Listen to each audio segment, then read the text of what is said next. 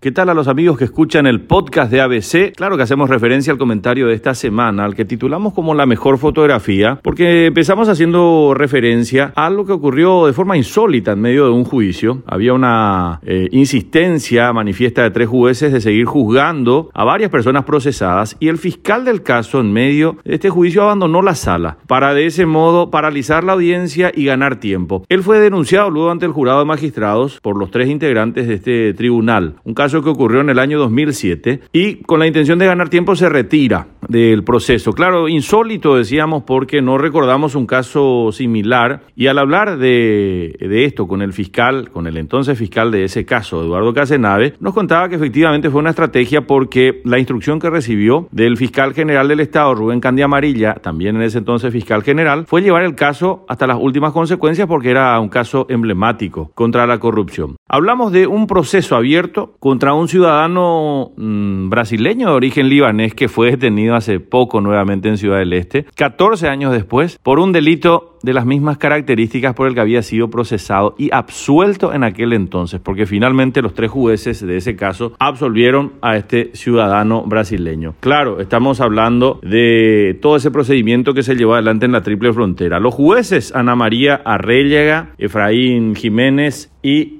Griselda Flores, que terminaron absolviendo a Kazen Hijazi, este hombre que fue detenido hace unos días nada más en un nuevo operativo fiscal que ahora sí fue impulsado por el gobierno de los Estados Unidos. Había un cúmulo de pruebas hace 14 años, igual lo absolvieron y eso se confirmó en segunda instancia y en la Corte Suprema de Justicia, allí donde se incuba la impunidad, ese maldito problema que tenemos como sociedad y que creo francamente que es el peor de nuestros males. Ahora tuvo que venir una solicitud de una potencia como el gobierno estadounidense para que la fiscalía se decida a actuar con esa detención y con el desmantelamiento de una estructura que lava ya desde hace muchísimo tiempo cientos de millones de dólares, de acuerdo al Departamento del Tesoro de los Estados Unidos, provenientes del narcotráfico. Además de algo que se sabe muy bien en el este, el sueldo que pagan a policías para realizar operativos a medida o a pedido de los patrocinantes, en este caso de los financistas.